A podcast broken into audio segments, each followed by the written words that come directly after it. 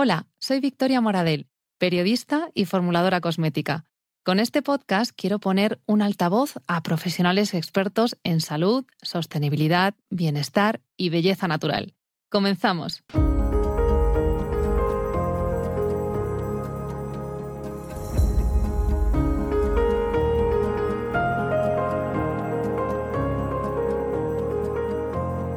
Hoy vamos a hablar con la doctora Silvia Díaz Cruz, autora principal del estudio que ha sido noticia nacional con titulares como este. Detectan varios compuestos químicos típicos en cosméticos en muestras de cordón umbilical de bebés recién nacidos. Silvia Díaz Cruz es doctora en química analítica y doctora europea por la Universidad de Barcelona. Desde 2012 es investigadora científica titular en el Instituto de Diagnóstico Ambiental y Estudios del Agua del CSIC. Doctora, Cuéntanos cómo surgió el interés por esta investigación o cuál es el motor que mueve a un equipo de científicos a examinar muestras del cordón umbilical. Hola, pues buenos días. Bien, eh, yo he estado estudiando durante mucho tiempo lo que es el medio ambiente y sabemos perfectamente que estamos expuestos eh, a todo lo que nos rodea. Por tanto, mm, ¿por qué no pensar que cosas que encontramos en el medio ambiente las podíamos también tener nosotros en nuestro organismo? Entonces, de aquí surgió, a través de los estudios iniciales que hicimos en, el medio ambiente, que observamos que ciertos compuestos, como pueden ser, por ejemplo, estos filtros solares, eh, se encontraban en organismos eh, marinos, y, por ejemplo, observamos la transferencia eh, en mamíferos marinos, como por ejemplo en delfines. Entonces, claro, la pregunta está ahí, es decir, si los mamíferos lo transfieren a sus crías, nosotros que utilizamos este tipo de compuestos, mm, ¿no estaríamos también transfiriéndolo a nuestros fetos? ¿En qué consistió el estudio? O sea, ¿cómo realizasteis la muestra? Bien, este estudio se ha llevado a cabo en colaboración con el Hospital de San Juan de Dios, de aquí de Barcelona. Como sabemos, es un hospital materno-infantil pues muy, muy prestigioso. Ellos disponían de una serie de muestras de cordón umbilical y a través de otros estudios previos que habíamos hecho con ellos en placentas, pues se nos ocurrió que no solo encontrar estos compuestos, como habíamos hecho antes, en esas placentas era importante para definir una posible transferencia, sino que demostrar que a través de la sangre es el vehículo por el cual sí que llega al feto, nos pareció muy interesante. Entonces, eh, pudimos seleccionar 69 muestras de madres normalmente entre los 30 años, la mayoría, el 50% aproximadamente, algo más, eran primíparas, es decir, que era su primer hijo. Y la, y la ratio entre niño y niña fue más o menos algo más de niñas que de niños, alrededor de un 58% de niñas y algo menos en, niños. ¿Es probable que se transfiera más en madres primerizas esa transferencia o por qué esta elección? Bueno, la verdad es que la elección fue tal que las madres dieron su consentimiento, eran de las que se disponía, porque bueno, hay que hacer una toma de cordón, también en ocasiones no todos los cordones pueden ser válidos. Eh, entonces, digamos que era de las muestras que se disponía. Pero sí que es cierto que las madres cuando son primíparas transfieren probablemente más cantidad de sustancias a los fetos porque las tienen acumuladas en su organismo. No a través de la sangre, porque la sangre es un vehículo relativamente rápido, pero si los tienen, por ejemplo, acumulados en la, en la leche materna, después al amamantar, sí que es cierto que el primer bebé recibiría la dosis completa de esa madre, mientras que el siguiente bebé recibiría solo la acumulada durante el periodo entre los dos partos. Y entonces, ¿qué os encontrasteis? ¿no? Lo, que ya buscabais, ¿verdad? Sí, la verdad es que lo que encontramos es lo que pensábamos que íbamos a encontrar, que sí, filtros solares encontramos, parabenos también encontramos, y básicamente los íbamos buscando eh, con una metodología muy dirigida para, para ver si estos en concreto se transferían. Una vez que realizamos ese estudio, también pensamos en hacer un abanico más amplio para determinar si habían otro tipo de sustancias también que se transferían. Y bueno, encontramos algún fármaco, también encontramos algunos de los derivados de las em, anestesias que se ponen para los partos, pero bueno, también hemos encontrado algún plastificante, algún fármaco que no son los típicos que se dan en, el periodo del, alumbramiento y también algún derivado o contenido en los tintes de cabello también.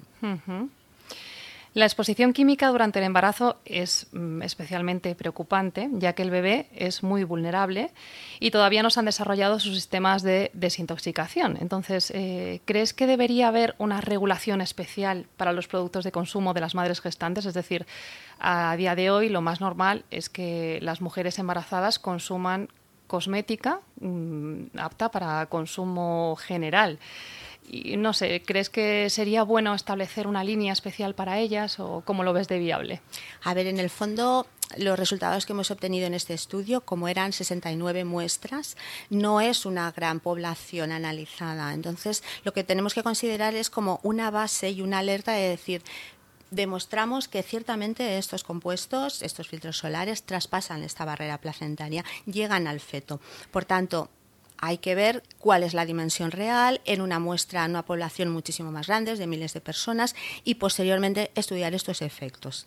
Eh, en cualquier caso, por ejemplo, a nadie se le ocurriría atiborrarse a ibuprofeno estando embarazada. Pues a lo mejor tampoco sería muy buena idea ponerse crema solar constantemente durante todo un verano estando embarazada. Digamos que no, no se trata de, asustar, sino simplemente se trata de informar y a partir de ahí considerar qué medidas debemos de, tomar. Y efectivamente deberíamos tener en cuenta que ciertos compuestos están traspasando la barrera placentaria, están llegando al feto, así como otros que tenemos ya muy asumidos en, en, nuestro, en nuestro día a día que no debemos utilizar cuando estamos embarazadas. O sea, adoptar un poco lo que se conoce como principio de precaución, ¿no? Tampoco eh, asustarse, ¿no? Que, ya bastante tienen las mujeres embarazadas, ¿no? Con esa incertidumbre y todas las pruebas a las que se tienen que someter. Y bueno, es mm. una época para disfrutar. Efectivamente, estoy súper de acuerdo. Pero bueno, pues con toda la información que tenemos, principio de precaución y, reducir al máximo esa posible exposición, ¿no? A, a estos compuestos. ¿En qué puede afectar al bebé? Eh, esta llegada de tóxicos a través de la placenta? A ver, eh, estas, eh, los compuestos que hemos determinado son de la familia que se conoce con el nombre de benzofenonas, porque son derivados de una sustancia que se llama benzofenona. debido a su estructura química, es muy similar a otros compuestos que sí que sabemos que traspasan la barrera placentaria y que pueden causar efectos pues, neurológicos o tóxicos de cualquier otro tipo y disrupción endocrina, por ejemplo, dioxinas, plaguicidas, etc. Entonces, estos compuestos pueden incidir tanto en la salud de la madre, en el desarrollo del parto y también una vez en el, en el feto o en el bebé. Entonces, en cuanto a la, a la, madre, ya en el principio del embarazo, lo que puede ocurrir es que la placenta no se coloque bien desde un inicio y conlleve la preeclampsia hacia, hacia el desarrollo del parto. Con lo cual hay problemas porque se puede adelantar ese parto, puede ser que no llegue a término, etcétera. Entonces, en el caso de, de la madre, básicamente mm, sería una vez embarazada, esto previo embarazo podría sufrir de endometriosis o algún otro tipo de, digamos, de, molestia eh, en, su organismo. Y en el caso del feto, lo que se ha observado es que hay una cierta diferencia entre lo que ocurre a los niños y a las niñas curiosamente. Lo que vemos es que en, el, en, primer lugar puede ocurrir que el, el, embarazo no llegue a término, o sea, adelante, y las niñas pueden nacer con un peso más bajo del que les corresponde por edad gestacional. Curiosamente, a los niños les ocurriría al revés. Serían más grandes, con más peso, la longitud del fémur más grande, la circunferencia craneal también en el caso de los niños. Sería como un poquito más grandes de lo normal en el caso de los niños y de las niñas justo al revés.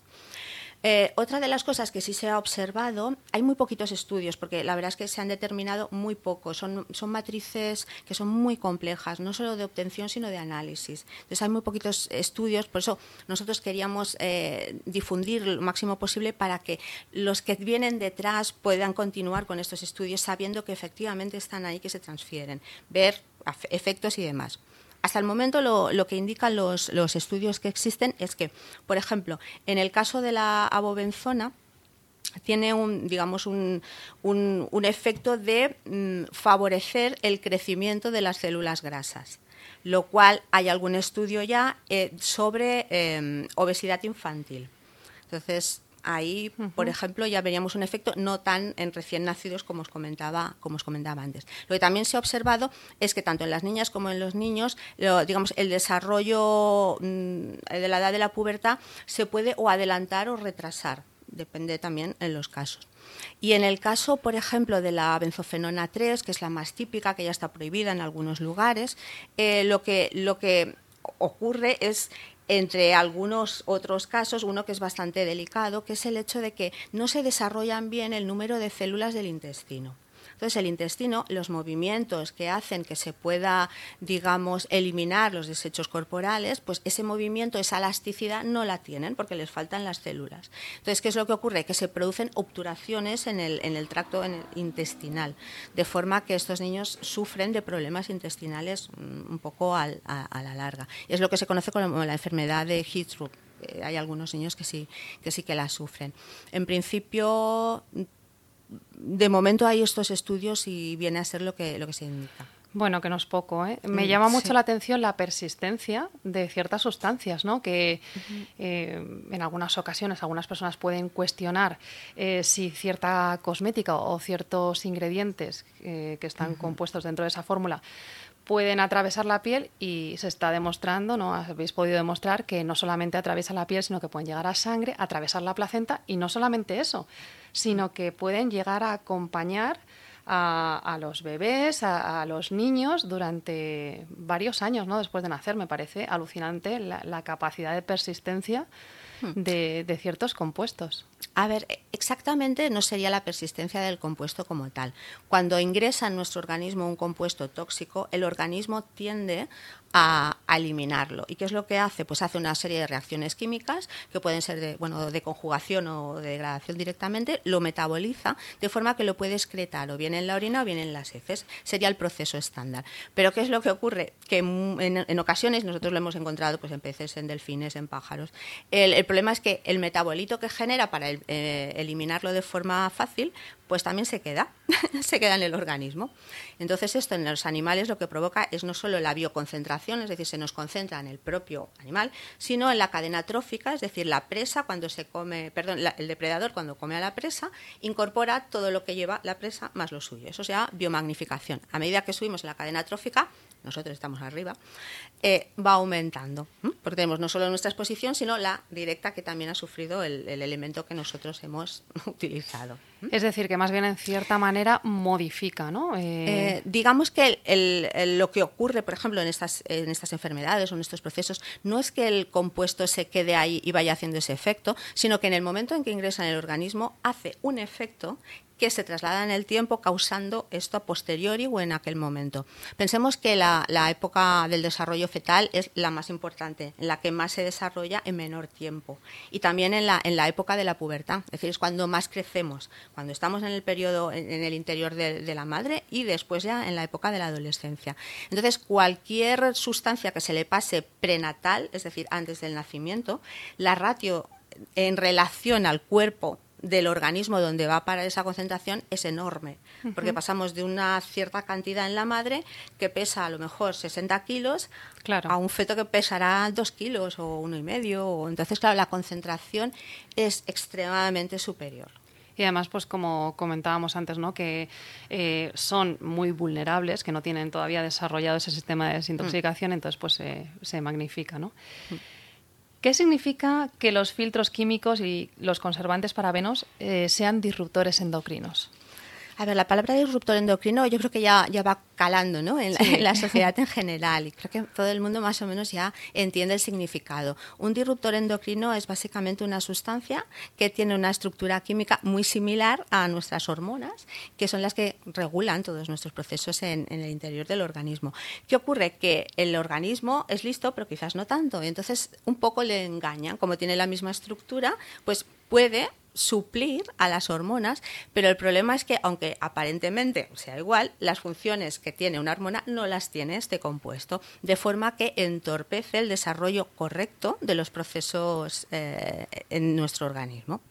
¿Y qué efectos eh, tiene la salud de mujeres embarazadas cuando entran estos disruptores endocrinos en sus cuerpos? A ver, cualquier disruptor endocrino lo que, lo que digamos, mm, imposibilita son ciertas funciones. Principalmente suelen ser las reproductivas o, por ejemplo, puede haber más infertilidad, puede haber problemas de, de pues eso, de desarrollo de un parto, por ejemplo, los problemas de preeclampsia, según cuando aparecen, pues puede llevarte a un, a un aborto.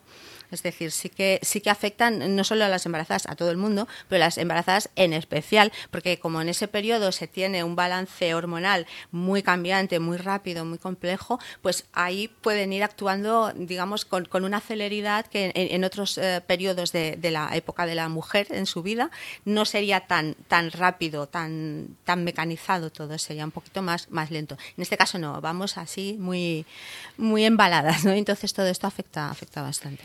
Y entonces, ¿qué efectos podría tener en la población general, ya no solamente en mujeres embarazadas? A ver, el, el, tema está en que no se han analizado mucho estos contaminantes en muestras humanas. En realidad, eh, básicamente cuando empezaron los, los bueno, de, de hecho los lo, la utilización de los filtros solares viene siendo más o menos habitual a partir de los años 30, uh -huh. cuando ni más ni menos que Coco Chanel lo puso de moda. Entonces, Vaya. sí, sí, pues se fue con unos amigos a la Riviera, vino morena y todo el mundo le encantó el color. Dijo, mira, pues a partir de aquí nos pondremos todos morenos. Entonces, eh, digamos que el problema eh, radica en que nos afecta a todos, no solo a mujeres, también a hombres. También lo que se ha visto, por ejemplo, que hay una bajada en la calidad del semen y principalmente incluso en adolescentes también se ha visto. Eh, se van viendo cada vez más, más posibles efectos re relacionados con. El, por ejemplo, el, el, tema de la fertilidad es uno y también la, la opción, esto es, se ha visto más de forma ambiental, pero el hecho de que mm, estemos en una situación de imposex, quiere decir que quizás las características sexuales tan definidas como hasta ahora no estarían siendo tales, sino que a lo mejor estaríamos pasando más hacia una cierta feminización. Y esto, esto enlazaría bastante con la bajada también de, de la calidad de, de, este semen, por otra parte. Y si la mujer también tiene problemas de infertilidad o de acondicionamiento de la placenta al inicio del, del, embarazo, pues todo ello sí que es verdad que puede llevar a lo mejor a estos problemas de fertilidad que ahora también estamos empezando a ver que tenemos una fertilidad muy baja y muchas veces se achaca más a la edad de la madre o en el momento del, embarazo y a lo mejor habría que considerar otros factores también. Uh. Eh, también deberían tener especial atención las eh, madres lactantes, ¿no? que ya has comentado que eh, pueden pasar ciertas sustancias a la leche materna, pero ¿de qué manera eh, afectan estos disruptores endocrinos respecto a una madre que está lactando, ¿no? ese bebé que se alimenta de esa leche? ¿También pueden pasar por ahí? Sí, a través de la leche materna también pasan, porque también hemos hecho estudios, eh, hicimos estudios con el Banco de Leche de, aquí de, Cataluña y encontramos que sí, que se traspasaban estos com compuestos también, la mezofenona 3, oxibenzona, a través de la leche materna. ¿Qué puede causar? Pues un poquito lo que comentábamos antes, que puede causar esos efectos de disrupción endocrina a más largo plazo. Y la única, bueno, mmm, digamos que hay muy poquitos estudios, pues precisamente por eso, porque son muestras muy claro. Complicadas de, de, de, obtener. Pero de todas formas, en, en, todas estas muestras que nosotros analizábamos, que en concreto eran, eran muestras del banco de leche que las madres que tienen una excedencia las donan para que los bebés que están en incubadoras en hospitales uh -huh. tengan una mejor supervivencia. Eso que es lo que indica que sí o sí, bajo cualquier condición, hay que, hay que amamantar a los hijos. Es muy buena digamos, es, es, una, es una, casi una necesidad para tanto para la madre como para el hijo el poder disfrutar de la, de, de la protección que te da lo que es una leche materna. Y eso no es, es de hecho, por eso se hace. Sí, eso por encima de todo. Sí, por luego. supuesto. Sí. Entonces, lo, lo que os comentaba, igual que los filtros solares los hemos detectado, también hemos detectado nicotina. Y dices, bueno, las madres tampoco deberían de fumar si están embarazadas, pero bueno, también se hace y también hemos detectado otros otros fármacos. Por tanto, eh, como decíamos, a ver, mm, estoy embarazada, no me tiño el pelo, no tomo bueno, no tomo café, no no fumo tal. Claro. Bueno, siempre hay un porcentaje que al final pues no cae, pica y, y lo hace. Claro. Además de los cordones umbilicales, también se han encontrado disruptores endocrinos procedentes de filtros químicos y parabenos en la sangre menstrual. Entonces, esto quiere decir que la presencia de estas sustancias puede alterar también el sistema hormonal de las mujeres y, y con ello también nuestros ciclos menstruales. No has hablado de la fertilidad, de, de toda eh, la etapa del embarazo, pero mm, que esté en, en, nuestra propia sangre menstrual es un indicativo mm, muy evidente, ¿no? De, que algo está pasando ahí con nuestros ciclos menstruales tan importantes en, las mujeres. Todo, digamos, el sistema endocrino, cuando tú pones eh, en contacto un, disruptor endocrino, afecta todo. Entonces, el hecho de que lo podamos tener en la sangre menstrual o en otro tipo de sangre es que es, es la misma sangre. Es decir, la sangre que va por el cordón umbilical es, es tu propia sangre. Es decir, la de la menstruación o la de si te cortas un dedo, pues la que te sale, exactamente la misma. El problema es eso, que cuando se atraviesan ciertas barreras y se ingresa en el torrente sanguíneo, a partir de ahí se distribuye por todo el organismo. Entonces, lo, como comentaba antes, sí puede haber casos en los que la menarquia y demás, es decir, el que aparezcan o no, pues, pues eso, la regla o, el desarrollo pubertal, sí que se ve afectado. Puede salir, digamos, puede haber una aceleración o una deceleración de más o menos lo que suele venir siendo habitual. De hecho, piensa que en, la, Food and Drug Administration de Estados Unidos, la, que gestiona todo el tema de, los fármacos, de las drogas y de los temas de alimentación, hicieron un estudio para ver estos filtros solares, qué es lo que ocurría con ellos. Entonces, a los proveedores, los que los fabricantes, se les preguntó y les dijeron, haced por favor unos estudios para ver qué efecto pueden tener en la población. Eh, todavía no los han hecho. Entonces la FDA en el 2019 decidió hacerlos ellos. Entonces un estudio que publicaron indicaba que un, protector solar que se lo habían puesto durante ciertas horas durante un día a población de diferentes edades, lo que se, lo que se observó es que en el torrente sanguíneo después como de unas 14 horas había hasta 400 veces por encima el valor que ellos consideran límite para empezar a analizar alguna sustancia. Es decir, la FDA ha marcado un umbral de 0,5 microgramos litro, es decir, menos de la millonésima parte de un gramo en un litro de sangre. Si supera eso, hay que investigar. Pues bien, en este estudio la propia FDA determinó que entre 350 y 400 veces estas sustancias lo superaban, ese ah. lindar. Y por hacer un poco un esquema, ¿en qué tipo de productos de higiene encontramos todas estas sustancias? Hemos hablado de eh, protectores solares con filtros químicos, eh, también em, cosmética que tenga parabenos, eh, tintes para el cabello químicos. ¿Me dejo alguno? bueno, la verdad es que se asocia siempre los filtros solares a la crema solar, al protector solar que nos ponemos en verano para ir a la playa. Y es efectivamente el que más lleva en concentración con respecto al volumen de, producto, pero es que están en todas partes, o sea, en la en las hidratantes labiales, en las lacas de uñas, en la gomina del pelo, en los sprays, en los champús, en la ropa en los recipientes, en los parasoles, en materiales plásticos, es decir, están en, muchas, en, muchos eh, productos que, utilizamos diariamente. Yo cuando me enteré de lo de las lacas de uñas, como no me las suelo pintar, pues bueno, no, no soy experta en materia, pero digo, ¿cómo pueden llevar eh, filtros químicos las lacas de uñas? Pues por lo visto es como para que cuando te dé el sol no se, no, no se modifique el color, ¿no? O sea que en cosas impensables eh, o que la población normal no piensa, pues es que también puede llegar a ver, ¿no? Entonces, sí, normalmente es muy complicado.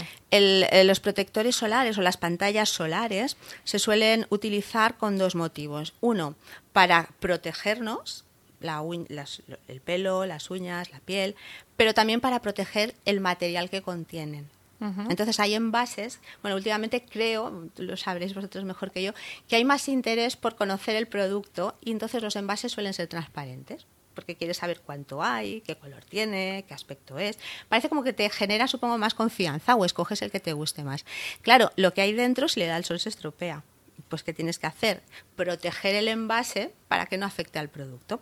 Por ejemplo, las ensaladas que tomamos en un recipiente plástico, que las tienen pues, en el buffet de cualquier pues, restaurante, tienda, bar, ¿qué es lo que ocurre? Que le va dando el sol si lo dejamos ahí toda la mañana, cuando fuéramos a comerlo a las 3 de la tarde, la lechuga estaría toda fea y no nos gustaría comérnosla.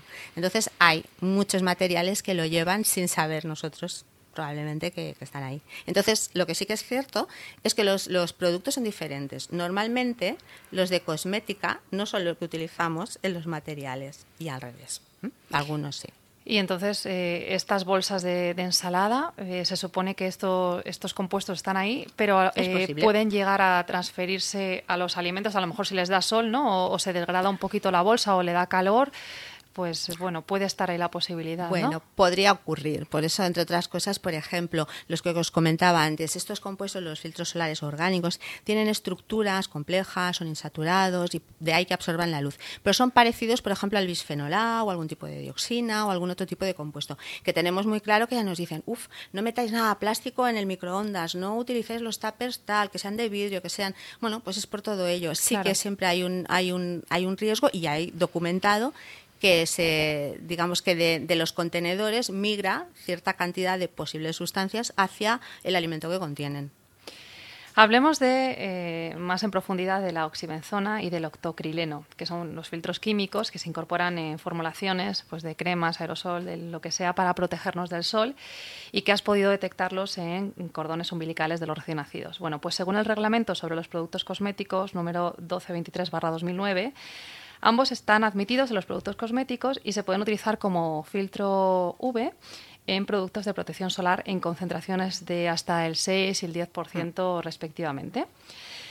¿Qué pasa? Que ante la sospecha eh, de disruptores endocrinos, en 2019 se pidió al Comité Científico de Seguridad de Consumidor de la Comisión Europea que evaluara su seguridad. ¿Y qué pasó? Pues que entonces se determinó que la oxibenzona no era segura al 6%, sino en una concentración bastante menor que lo que se fijó era que estuviera en máximo 2,2%, es decir, casi unas tres veces menos, ¿no? Es bastante llamativo.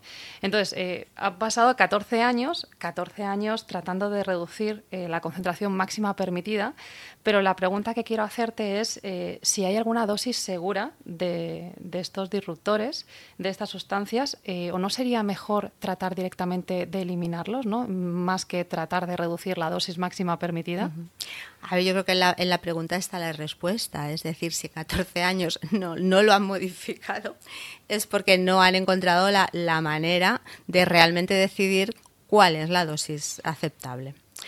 Como os decía, hay muy poquitos estudios al respecto. Los que están más avanzados son Estados Unidos. La, la FDA va más allá. Entonces, ellos sí que han fijado este nivel en sangre de 0,5 microgramos por litro. Aquí eh, lo que suele haber son porcentajes sobre la cantidad de producto, pero estamos hablando de cosas muy distintas. Una es concentración en sangre, nuestro interior, y lo otro es lo que tú puedes llegar a poner en un producto. Claro, es complicado porque mm, nadie te dice cuántas veces tienes que ponértelo al día, ni qué cantidad te tienes que poner, si una, dos capas, tres o no sé. es muy complejo. Entonces, realmente, una dosis que sea segura es cero, porque no debería estar. Eso por supuesto. Y sí, estoy de acuerdo en, en, en la idea de que, bueno, hay que prohibirlos, por varios motivos, no solo por nosotros, sino también por el medio ambiente. O sea, lo que no podemos es nosotros, eh, digamos, eh, protegernos, mm, por ejemplo, de la radiación solar cuando lo que estamos haciendo es, a raíz de protegernos nosotros, pues afectar al medio ambiente y, por ejemplo, puede llevar a una pérdida de biodiversidad, porque una vez que estas sustancias llegan al medio ambiente, no afectan por igual a todos los organismos. Es decir, una alga con una nanopartícula se bloquea su, su punto de conexión con la entrada de nutrientes y muere, pero no muere porque, la, porque el, el óxido de titanio o el óxido de zinc sea tóxico, muere porque le obtura su entrada de alimentación y muere por hambre una alga, no, no muere por toxicidad, por ejemplo. Entonces, a ver, yo creo que lo que habría que hacer es, por ejemplo, como en Estados Unidos, que sí que han decidido que hay tres categorías de, filtros solares. Además, ellos, ellos restringen, creo que son a 17, y aquí estamos hablando de 27. Aquí en Europa somos menos restrictivos. Entonces, allí eh, solo hay dos compuestos que consideran que son seguros y que, y que protegen, que son los dos óxidos de titanio o de zinc, los minerales, los físicos, y los demás, hay varios que están absolutamente prohibidos, que son bueno, el pava y algunos derivados de la trolamina, que, son, que ya se sabe que son cancerígenos, con toda evidencia. Pero el resto estarían en la, en la calificación como grase 3, que necesitamos más evidencias de efectos para determinar cómo y en qué cantidad pueden ser, eh, digamos, eh, afectar de forma negativa al organismo. Por eso digo, es que son estudios muy recientes y todavía no tenemos el, el, background como puede ser, por ejemplo, de plaguicidas o dioxinas que llevamos con ellos desde, bueno, no sé cuántas décadas atrás, ¿no? Entonces, por eso el, el, interés de este, de este estudio era eso, evidenciar que esos compuestos están ahí, tenemos que verlo. Otra de las cosas que no se ha estudiado y en el futuro, pues a lo mejor si tengo oportunidad me gustaría, es en la, en la etapa mayor, las personas más mayores cómo les afecta a ellos, porque claro, también utilizan filtros solares, están, mm, a lo mejor una vez que estás ya, pues que no tienes que ir a trabajar, te dedicas a pasear más por la playa o, a hacer más vacaciones o a, no sé, a lo mejor la radiación solar les afecta y utilizan mucho protección. Es decir, hay todavía muchísimos puntos por, por, por estudiar y por intentar eh, encontrar las evidencias que al final nos lleven a poder decir que este es el umbral y de aquí no podemos pasar. Sería súper interesante ese estudio también, por supuesto que sí. Volviendo un poco al tema del medio ambiente, es que es imposible que no te pueda interesar eh, el medio ambiente, la naturaleza, ¿no? porque formamos parte de ella. Es decir, una persona que se pone un protector solar, que se baña en esa playa, que, bueno, no sé hasta qué punto también, eh, luego ya bañándote, pues es que ese agua si está eh, llena de todos esos compuestos, pues bueno. Em, pero claro, si luego afecta también al, a los animales eh, y luego estamos comiendo esos eh, animales, es que al final formamos parte de ello, ¿no? Y, vemos que todo es un ciclo y que no solamente esto está afectando a la salud humana, sino que también eh, a las aguas, ¿no? En las que nos bañamos, plagados de, estos. el caso más destacado y donde se empezó a darse cuenta que quizás estos, estos, estos compuestos químicos eran perjudiciales fue en una observación que se hizo sobre los corales. Los corales, bueno, eh, digamos, tienen unos microorganismos que los recubren, que son los que le dan el color, la vistosidad. Entonces, si hay filtros solares, lo que se observó es que estos, digamos, esta, esta superficie de, de, microorganismos iba muriendo. Entonces se iba blanqueando el coral porque perdían tono y demás. Y lo que se ve es que las plánulas, o sea, los los corales pequeñitos que van creciendo, también se ven afectados en cuanto a su forma. El esqueleto es duro. Entonces lo que hacen es adoptan formas extrañas, no, crecen como, como, debieran, para concentraciones realmente muy bajas, muy bajas. Y en los estudios de Hawái lo que hemos observado es que eh, lo que en concreto de la oxibenzona, que es la mezofenona 3, que tardaba 48 horas en irse del, punto del agua donde se había medido. Entonces, con un modelo de, de, las corrientes, pues vemos que está 48 horas allí permanente. Entonces, es bastante tiempo de exposición para, para, una, para un organismo marino. De, las características que estamos hablando. Pues son peces pequeñitos, son algas, son corales, etcétera, y todo está muy impactado. Y eh, en ciertas playas que sí que son muy turísticas, ¿no? que viven de ello, están hasta prohibidos. Sí, eh, de los estudios que hicimos en, en Hawái y en, bueno, en Hanauma Bay, que es una de las, playas más típicas, es que al, año pueden llegar, pues no sé si era del orden de 13 millones de personas, increíble. Y en, y en Palau, bueno, aquí conseguimos, al final hemos conseguido con mi colega que, que es, un, es un biólogo marino estupendo, eh, Craig Downs, con él hicimos muchos estudios ahí en Hawái. Ahora estamos pendientes de, hacer otro en el que comparamos la presencia de filtros solares eh, durante la pandemia y post pandemia cuando ya hubo turismo. Entonces, bueno, las comparaciones son, son increíbles. Y de los estudios que habíamos hecho previos, pues allí sí que encontramos niveles que afectaban, eran tóxicos para, para un montón de especies de coral y eso fue uno de los motivos por el cual al final conseguimos que prohibieran tanto la oxibenzona, la mezofenona 3, como el octinoxato, que es otro de los, de los compuestos que aquí nosotros no hemos encontrado. Y en Palau es, es muy bonito porque no sé si hay ah, bueno, seguidores vuestros que les guste eh, hacer submarinismo con medusas, porque hay unas medusas que no pican.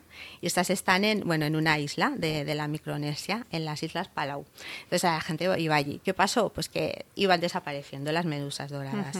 Entonces, a través de un estudio que hicimos allí y demás, pues también conseguimos que al final prohibieran la utilización de esos compuestos. Y solo está permitido la utilización de compuestos que lleven filtro solar mineral. Ajá. Bueno. Entonces, hay incluso eh, multas, quiero decir, eh, se, realmente desde el año 2020 y 2021 en cada uno de ellos hay esta prohibición y hay pues eso, esta penalización.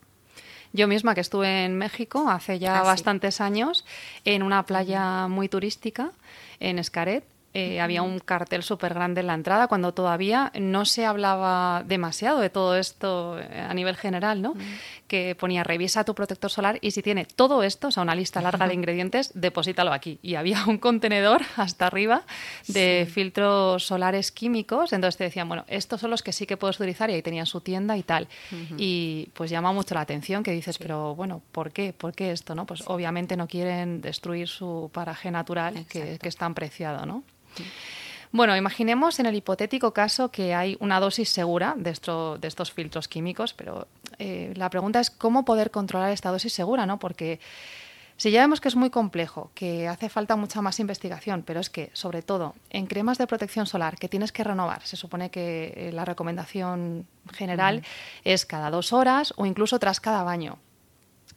Eh, me estoy refiriendo un poco al efecto cóctel, ¿no? Es posible controlar esa dosis que utiliza cada persona, sobre todo en productos tan complejos como, como es la protección solar, que se suelen aplicar en una superficie tan grande y que no sabes realmente, porque claro, mm, se supone que hay que renovarlo cada tanto tiempo, con tanta frecuencia, porque se supone que sudas o se supone que te has mm. bañado, pero depende de cuánto dure el baño, es tan variable esta recomendación y, si no has mm. sudado lo suficiente o no te has bañado lo suficiente y tu protector persiste y tú lo estás renovando cuando no hace falta, o sea, me parece eh, que hay que tener en cuenta tantos valores como para determinar hasta aquí es seguro, es que...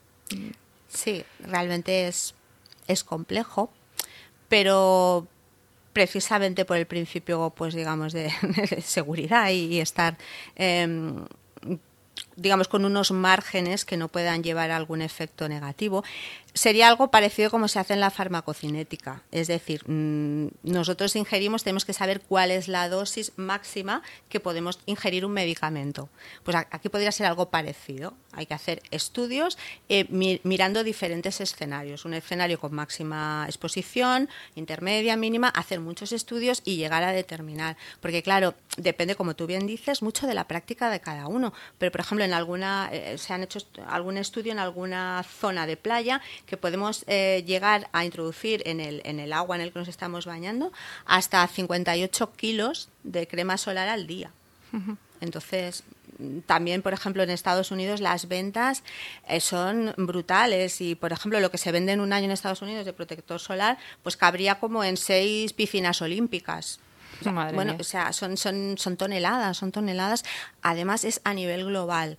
Lo que ocurre además es que hay productos o, filtros solares que en algunas zonas están prohibidos, en otras no. Entonces, cada legislación, cada país legisla de una manera distinta. Por ejemplo, en, en Asia también está relacionado con el tema de la alimentación, como en Estados Unidos. Nosotros aquí no, estamos ah, en, la, en, la, en Europa en general, estamos con la normativa cosmética, no con la normativa de medicamentos o de alimentos entonces, claro, también es complicado eso, porque no son los mismos ni son los mismos porcentajes que se aceptan en un sitio u otro. Pero en cualquier caso, para resumir, habría que ver diferentes escenarios de máxima y de mínima exposición y a partir de ahí hacer estudios de toxicidad para ver qué efectos puede causar y decidir pues un umbral. Pero yo me temo que esto aún faltará unos años. Yo creo que igual todo puede ir un poco encaminado hacia eh, la adopción de hábitos saludables, ¿no? Porque me da la sensación de que se, se ha impuesto, ¿no? Que, que bueno, que no pasa nada, que tú puedes tomar el sol lo que tú quieras, tú te pones tu protección solar y tira para adelante. Y esto de estamos todo el día metidos en oficinas y luego llega julio y, me quiero tirar en la playa ocho horas, o sea, esto realmente no es nada saludable, o sea, una persona que lo vaya haciendo progresivamente, pues bueno, se, puede ir adaptando, hmm. pero Claro, es que eh, yo creo que por un lado hay que tomar conciencia de lo que nos estamos aplicando en la piel, pero por otro lado saber que, es que esa no es la, única opción, o sea que no es nuestro salvador, ¿no? Tenemos que cambiar nuestros hábitos para poder tomar el sol de manera pues mucho más saludable, que es, puede ser pues un poquito cada día, pero no, no pensar que un protector solar nos va a salvar directamente, ¿no? Sí. es donde puede estar un poquito el problema, ¿no? Que yo pienso que es como, bueno, eh, ten los hábitos que tengas, no te cuides, no hagas ejercicio, come mal y luego ya te tomas la pastilla. Pues lo veo un poco así, ¿no?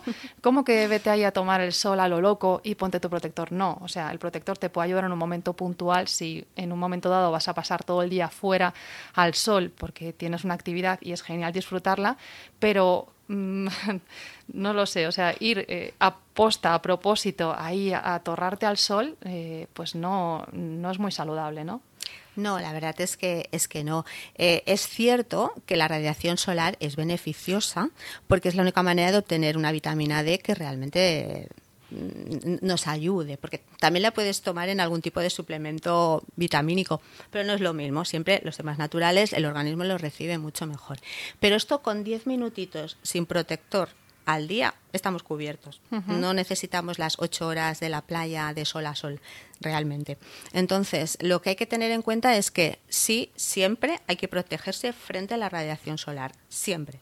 Porque, bueno, no en vano, por ejemplo, en Estados Unidos indican que hay como unos 5.000, no, 5 millones de casos eh, que se van detectando de melanomas cada año. Entonces, bueno, es un número como para pensárselo, ¿no? Y realmente lo que, lo que habría que tener en cuenta es que hay unas protecciones físicas que deberíamos de utilizar más de lo que lo hacemos. Y en lugar de ponernos medio bote de protector, pues utilizar, por ejemplo, pues un sombrero, una camiseta, hay incluso ropa que ya incorpora filtros solares, o no estarnos tanto rato en el sol, sino pues ir a la sombrilla, no sé. Otros hábitos muchísimo más saludables, o ir por la sombra también, esto ayudaría mucho y en algunos sitios se hace, por ejemplo en el colegio de mis hijos se hacía o en el parque se ponen telas, se cubren para que los niños, por ejemplo, cuando estén en el parque no estén tan expuestos al sol, sino que estén más protegidos por zonas de sombra. Y todo esto deberíamos de tenerlo mucho más en cuenta de, de lo que lo hacemos y pensar, bueno, si a lo mejor son 5 gramos menos de protector que me pongo y va al medio ambiente o a mí o a mi niño o a mi bebé, pues muchísimo mejor para todos. Eso habría que pensarlo. Bueno, entonces sol sí, pero con moderación y no vale el, eh, vale, no tomo, o sea, 10 minutos al día, no vale el, bueno, no, he tomado el sol en estos días, ahora voy a sumar los minutos y luego en total son 8 horas o los que sean. Entonces, eh, de manera progresiva, 10 minutos al día y, así pues vamos eh, teniendo esta capacidad para poder sintetizar esta vitamina D que también es muy importante y no hay que perderla de vista. Claro, de hecho, digamos que aprovechamos la parte buena y no la mala, por decirlo así, es decir, nadie se le ocurriría, bueno, yo a veces cuando veo a lo mejor gente que sale a correr a las 2 o las 3 del mediodía en agosto, dices, bueno, bueno, no sé, yo pensaba que a estas alturas todos éramos más conscientes de, los efectos negativos del sol. Y, bueno y del, y del, calor. Incluso el otro día era el día el día mundial del calor y es algo que sí tenemos muy en cuenta que nos tenemos que proteger hidratar etcétera etcétera pero bueno tampoco hay que ponerse tanto Volvamos un poco a lo de la dosis segura, que es que a mí esto me, inquieta mucho. Sí, pues. eh, imaginemos que, una persona pues eh, logra llegar a esta dosis permitida, ¿no? Sin quemarse, que es que todo es un reto, ¿no? Porque me, tengo que renovar, pero eh, la dosis permitida es tanta, encima no me tengo que quemar, eh, estoy disfrutando y estoy súper relajado porque estoy de vacaciones, o sea, un reto. Pero es que después no hay una regulación en cuanto a su combinación. Es decir, eh, que está permitido combinar varios filtros químicos superando las dosis individuales permitidas. Como por ejemplo, es común mezclar oxibenzona con abenzona que ya se estudió y nos has comentado que este filtro pues, podría resultar antiestrogénico y fomentar la obesidad y actividades mutagénicas. Y no solo eso, también, eh, como dices, pues es que no, eh, no es solo la exposición a través de la piel, sino que también se puede producir una exposición a través de alimentos o incluso agua, ¿no? Aire también. Entonces, eh, ya lo hemos dicho, pero es que de verdad que, que, cuanto más lo pienso, digo, y luego además de todo esto, cada persona tiene su propio sistema de desintoxicación, cada persona tiene su propio sistema inmunológico, con lo cual para mí me parece eh, súper difícil poder establecer una dosis segura. O sea, definitivamente me parece que no, que no es muy viable.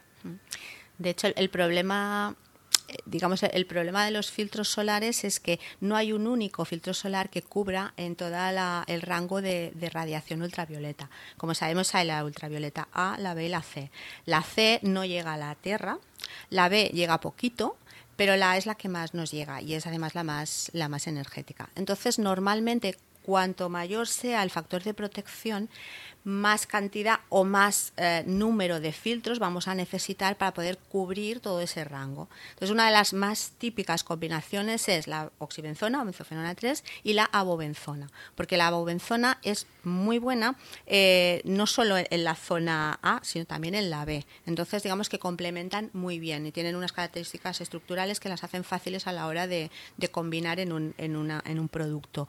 Otro que se utiliza mucho y sobre el cual también ya se está poniendo un poco el foco es el octocrileno, que se ha venido utilizando también como, digamos, potenciador de otros filtros solares, que él de por sí también es bastante, cubren bastante zona, em, en combinación con otros o, bien solo.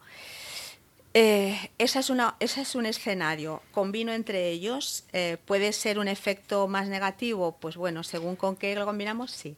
Pero también hay otra cosa. No nosotros nos miramos solo una sustancia, hay millones de sustancias. En las plantas, por ejemplo, de tratamiento de aguas residuales, ellos se encuentran porque no se degradan. No es el, no es el propósito de una planta residual. Si elimina, elimina lo que sea y si no, pues ya está bien.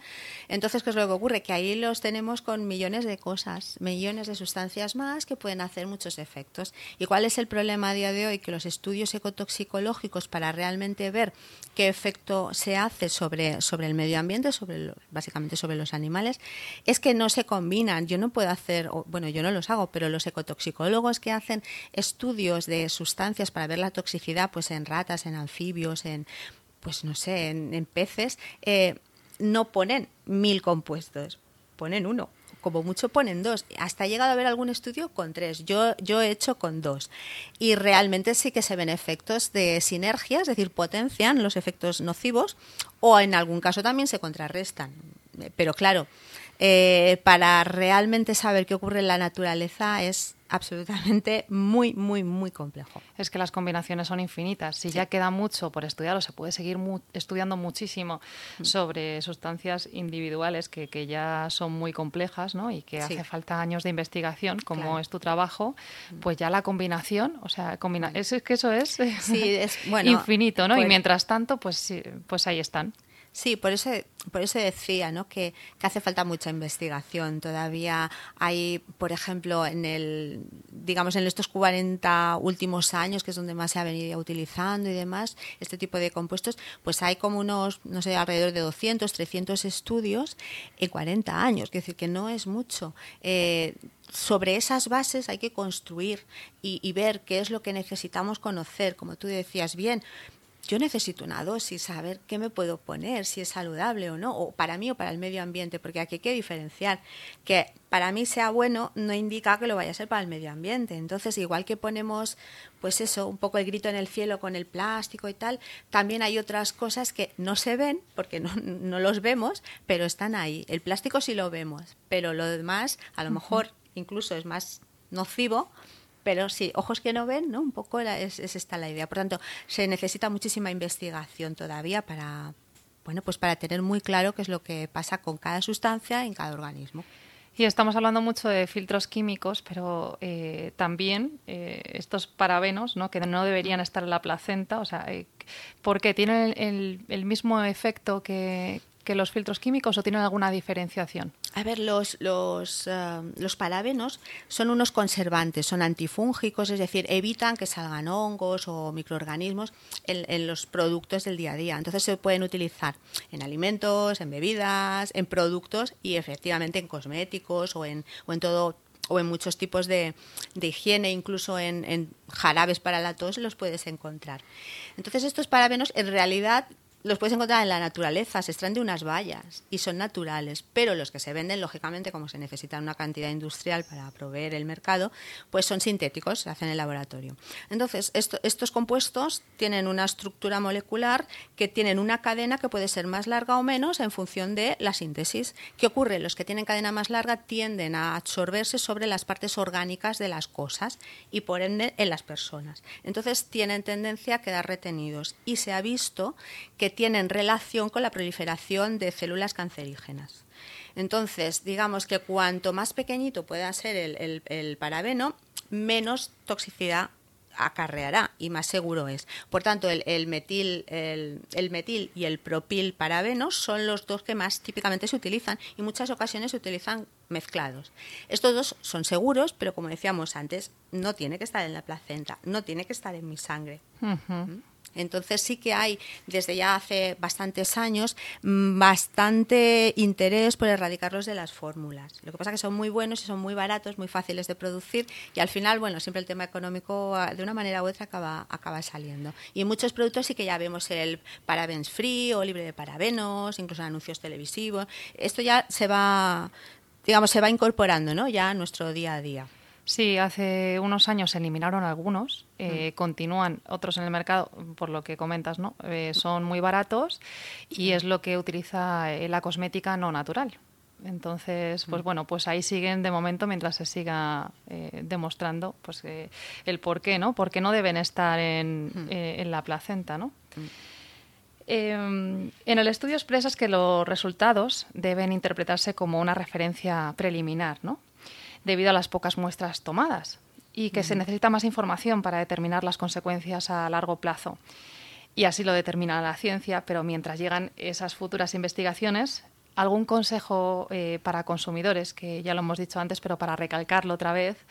Eh, pues ya sean mujeres embarazadas o no, eh, porque bueno, hay una frase popular ¿no? que dice cuando el río suena agua lleva, no sé si se puede aplicar aquí, ya hemos hablado del principio de, precaución, pero ¿qué nos comentas? Bueno, podríamos decir que cuando el, protector solar suena es que filtro lleva, ¿no? En este caso. Digamos que a ver, eh, la protección, lógicamente, para una, una, persona, una mujer embarazada, tiene que ser extrema, tiene que ser mucho más extrema que en cualquier otra, por lo que hemos comentado antes. Está dando vida y la sangre de su hijo es su sangre. Entonces, lógicamente, hay que, hay que ser muy prudente. Y como somos muy prudentes, pues eso, no nos vamos a tomar un medicamento aunque nos encontremos mal. Yo tengo dos hijos y bueno, pues lo he pasado mal, sí, pero bueno, pues no lo tomas, ¿por qué no lo tomas? Igual que hay que lavar bien la fruta y la verdura, son una, serie de, precauciones en, esta etapa. Claro, entonces, bueno, pues yo no digo que no, se no nos podamos poner crema antiestrías, pero intentemos buscar una que no lleve ciertos compuestos que sabemos que nos pueden perjudicar. Y por el principio de precaución, si hay algunos estudios que indican algún efecto negativo, intentemos evitar estos compuestos. Por tanto, yo me, yo me remitiría básicamente a lo de la FDA, es decir, utilicemos los minerales, a ser posible en tamaño estándar, no utilicemos las nanopartículas. Aquí en Europa sí que se tiene que indicar en, la, en el etiquetado si son nano, en otros países no. Y supongo que estas medidas intermedias a lo mejor tampoco están obligadas por ley. Eh, pero mejor que no sean nanos, sino que da igual que nos tengamos un aspecto un poco blanquito, pero es más seguro. Entonces hay que buscar eso y también algunos protectores que ya va viendo cada vez más en el mercado, que son de base natural. Y eh, bueno, pues Básicamente lo que se trata es de que tengamos alguna sustancia sobre nuestra, nuestra epidermis que lo que haga es que retenga esa radiación y no nos afecte.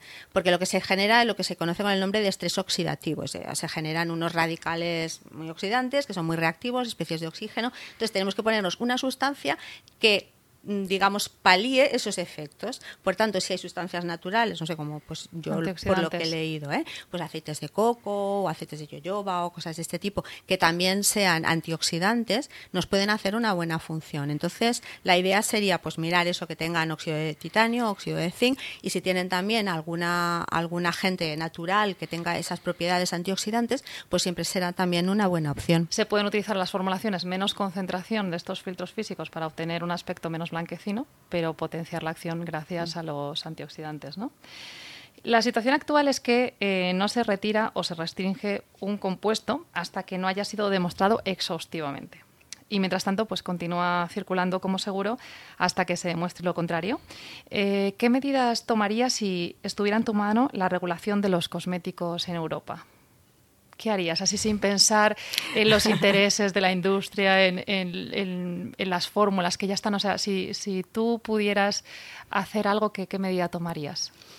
A ver, yo me baso lógicamente en la ciencia y en la evidencia. Entonces, yo creo que lo que habría que hacer es que las empresas que se dedican a la, a la manufactura, a la fabricación de este tipo de compuestos, les obligaría a hacer algunos estudios adicionales a los que ya hacen, porque actualmente hay el reglamento REACH, que toda sustancia que sale al mercado, en función de las toneladas de, de, fabricación o de venta, se tienen que regular y cumplir una serie de estudios, una serie de parámetros y etcétera. Yo lo haría mucho más restrictivo esto, porque sí que se dice, bueno, alguna cosa ambiental, miras algo, pero no, tendría que ser algo mucho más exhaustivo. Entiendo que tendría que ser un proceso más largo. Por ejemplo, siempre hemos hablado de que las vacunas tardan tantos años en desarrollarse y demás. Pues aquí yo fabrico algo, lo hago y en nada lo pongo en el mercado. Yo creo que tendrían que, ver una vertiente más de cómo afecta a, los, a nosotros, a los humanos, y cómo afecta al medio ambiente, pero de forma más seria, porque realmente hasta ahora es eso, bueno, pues me cojo un organismo, lo pruebo y tal. Claro, a ver, en el medio ambiente no estamos solo hablando de agua, de una pecera, de un laboratorio. Tenemos muchas más sustancias, tenemos muchas más sales, por ejemplo, un agua de mar se parece bien poco al agua de una pecera para hacer un estudio ecotoxicológico. Entonces tendríamos que hacer estudios en unos medios que se similaran más a la realidad. Porque probablemente, según las condiciones de temperatura, salinidad, etcétera, etcétera, puede ser que afecte más a unos organismos que no el que tú estás haciendo en laboratorio. Entonces, yo creo que habría que hacer una legislación más, más dura, más exhaustiva, para estar realmente seguros. Bueno, lo que dices tiene muchísimo sentido, ¿no? Porque quizás incluso es más favorecedor para la industria, que en algunos casos eh, puede sacar algo al mercado de, dudosa pues, eh, seguridad a lo largo de los años y no será mejor analizarlo bien y ya no tocarlo, porque imagino eh, el gran disgusto de algunas marcas cuando tenga que retirar ciertas eh, líneas ¿no? de, o ciertos lotes enteros que, sigue ocurriendo. Eso es un disgusto mucho más grande que hmm. trabajarlo bien desde el principio. Sí, yo desde mi punto de vista lo que creo que ha ocurrido es que sí que es cierto, por ejemplo, que nosotros antes encontrábamos, bueno, yo, para los estudios, se veían muchos más productos que llevaban, por ejemplo, oxibenzona. Y a partir de todos estos estudios que empezaron a surgir, ya cada vez eh, había menos. Hasta tal punto que yo recuerdo en un estudio que estuvimos haciendo para diseñar unos, unos sensores para determinar este, este compuesto, que resulta que cuando fuimos a comprar protectores solares para testarlos, pues ya no tenían mezofenona 3, las mismas marcas, habían sustituido por otocrileno. Entonces, ¿esto por qué se mueve? Pues porque se mueve digamos, una... Que al final es lo mismo, el octocrileno, ¿no? Sí, hasta que ahora veamos que pasa lo mismo, pues ya se verá. Pero bueno, la, historia radica en que yo, yo no, no dudo ¿eh? de que las casas comerciales tengan interés por el medio ambiente y demás, por supuesto. Pero da un poco la sensación también que muchas veces, uff, es que no me lo van a comprar. Si no pongo que es saludable o amigable con el medio, que protege a los corales, es que no me van a comprar mi producto que me lo han comprado toda la vida.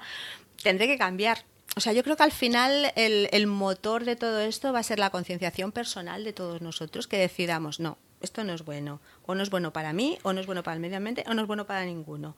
Y entonces seamos un poco nosotros los que decidamos tocar a la puerta de estas empresas y decirle, oiga, cambie, porque así no, no, no, no podemos continuar es que una regulación más estricta pues es bueno para todos. En primer lugar para el mm. consumidor, después para la industria porque se ahorra luego mucha inversión a la hora de reformular, volver a sacar un producto mm. y luego pues tampoco olvidemos el desprestigio de la marca, ¿no? Cuando salen las noticias han retirado este lote, eh, esta gama de productos, oye, eso es un palo muy grande. Entonces estaría mejor hacer un poco más de trabajo y, y después ya eh, ya estamos todos más tranquilos, ¿no? Mm. Que siempre puede llegar a salir algo, ¿no? Que al final hasta que no se ve con el paso del tiempo todos los efectos que puede tener, pues siempre puede haber algo. Pero es que es un poco llamativo, ¿no? Que, que hay cosas que, que, son casi tan evidentes, aunque como dices hace falta más investigación, que, todavía están ahí. Bueno, pues que se habla, se, se mm, el consumidor ya cada vez sabe más, pero realmente mm. todavía no vemos los efectos en la industria, ¿no?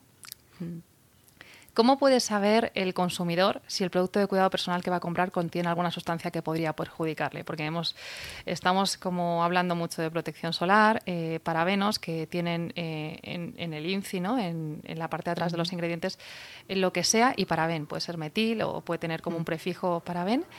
Eh, pero realmente, ¿cómo puede saber el consumidor, al margen de parabenos o filtros químicos, si el cosmético que va a comprar eh, está bien eh, para, para él. ¿no? Es, es, también muy complejo. Sí, es muy complejo, porque si no todos seríamos químicos. Claro. y yo, entiendo que eso realmente es un hándicap a la hora de decidir, ciertamente, porque claro, no podemos estar poniendo luces de neón, este, este compuesto no, este compuesto no. Es decir, los científicos pues exponemos nuestros resultados y es cierto que pueden tener una mayor o menor recorrido en la población, es decir, la mayoría de investigaciones se quedan en el ámbito científico, no llegan mucho a la población. Entonces es muy difícil que la señora que se va a ir de vacaciones a Benidorm de aquí a un mes vaya a la tienda y diga, no, mire, por favor, el ácido silano no me lo dé, ¿eh? deme uno que no tenga ese. Claro. Eso no se puede hacer. Entonces, mm, lo que se debería de indicar es un poco, un poco a, grandes rasgos, o no sé, la OCU, o alguien que indicara algunas cosas muy claritas. Decir, por favor, pues no se utilice esto, o pues los parabenos y tal. Pero claro, de repente es muy complicado que nadie, si no somos químicos y, y sepamos específicamente de esto, si realmente eso nos afecta o no. Eh, es complejo. Entonces, bueno, yo creo que todas estas, mm, digamos, visibilidad que se le va dando a estos estudios y cada vez se habla más, pues yo creo que al final, eh, de una manera u otra, nos acabaremos acomodando al menos algunos nombres. Y yo creo que una vez que nos acomodemos a eso, si hacemos nuestra elección, pues a lo mejor llegará el momento que desaparezcan de esas. Totalmente, el consumidor tiene mucho que mm, decir. Marcas. Pero es que imagínate que alguien dice: No, no, no, a mí esto me interesa muchísimo, me voy a poner aquí a estudiar todo, me voy a llevar una libretita, ponte, eh, con todos los eh, ingredientes que son sospechosos de vale, no pasa nada, porque cuando te los aprendas eh, los van a sustituir por otros, ¿no? Que esto es que está en constante evolución ¿eh? el mundo eh, cosmético, ¿no? Sí, en cosmética y en todo. Lo que pasa que además ya no es solo la propia ignorancia de, las personas, sino es que además para una misma sustancia puede existir, pues no sé, hasta a lo mejor ocho nombres diferentes. Entonces, bueno, hay la nomenclatura IUPAC, hay la INCI, que es la que también se utiliza más. Entonces hay unos nombres más o menos, porque claro, te dicen encapsule y te dicen oxibenzona o te dicen, mm, y viene otro y te dice, pues no, el hexametoxicilamato 3. Ya.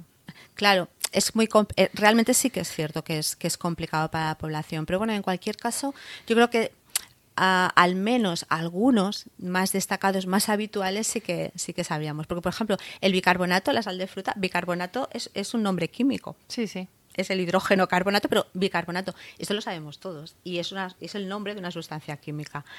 Bueno, pues a lo mejor con el tiempo conoceremos más y nos haremos más, más químicos todos, un poco más. Sí, sí, estoy segura. De hecho, cada vez más, por ejemplo, quien no ha, oído hablar, aunque sea hablar de parabenos, o sea, es que es algo que eh, al principio pues parecía como un nombre innombrable y, ahora cada vez más pues ya está en boca de, mucha gente, ¿no?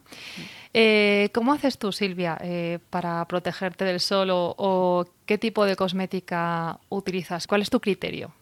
A ver, yo es que soy muy blanca, soy de piel muy blanca y entonces a mí tengo muy poquita melanina, con lo cual ya no me expongo. Entonces normalmente sí que suelo evitar las horas, no voy mucho prácticamente nada a la playa o voy en horas así tardecitas allá a las seis a pasear, cosas de este estilo. Y si no me protejo, me protejo con, bueno, pues con gorritas, con, con ropa, sí. sí. Sí es verdad que también me pongo pues a lo mejor las hidratantes y esto que tengan un factor de protección no muy alto para que no lleve mucha, mucho nivel de, de filtros solares. Y bueno, intento, pues ya os digo, más bien la cuestión física, protegerme de forma, de forma física. y, y, bueno, y eso, disponerme relativamente poco. Bueno, y para terminar, eh, además de toda esta fabulosa información, eh, ¿algún mensaje pues que concluya un poco todo esto que nos has comentado, que te gustaría dar eh, a la población con toda la información que has podido recabar con todo tu trabajo de estos años? Pues primero, no, no se trata de alarmar, se trata de informar y de que todos seamos conscientes y sepamos un poquito más sobre las cosas que nosotros utilizamos. Que hay periodos en, en nuestra vida que son más complejos que otros y que no, no, no nos vale cuidarnos siempre. Así como no nos podríamos una hidratante a los 18, lo mismo que a los 60 años, pues igual también nuestro protector puede ser diferente al que hasta ahora íbamos usando. Hay que adaptarse y yo creo que en esto con la, con la, con la pandemia lo hemos sabido hacer.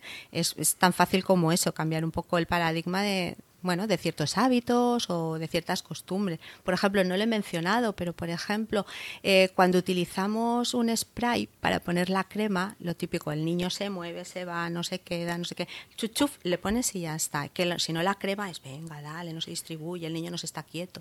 ¿Qué ocurre? Que se calcula que alrededor de un 40% de lo que hacemos en un spray al poner crema va a la arena. Posteriormente lo barre la marea y va al mar. Es decir, la, peor manera de intentar que no se difunda un filtro solar, un protector solar, es ponerlo en spray.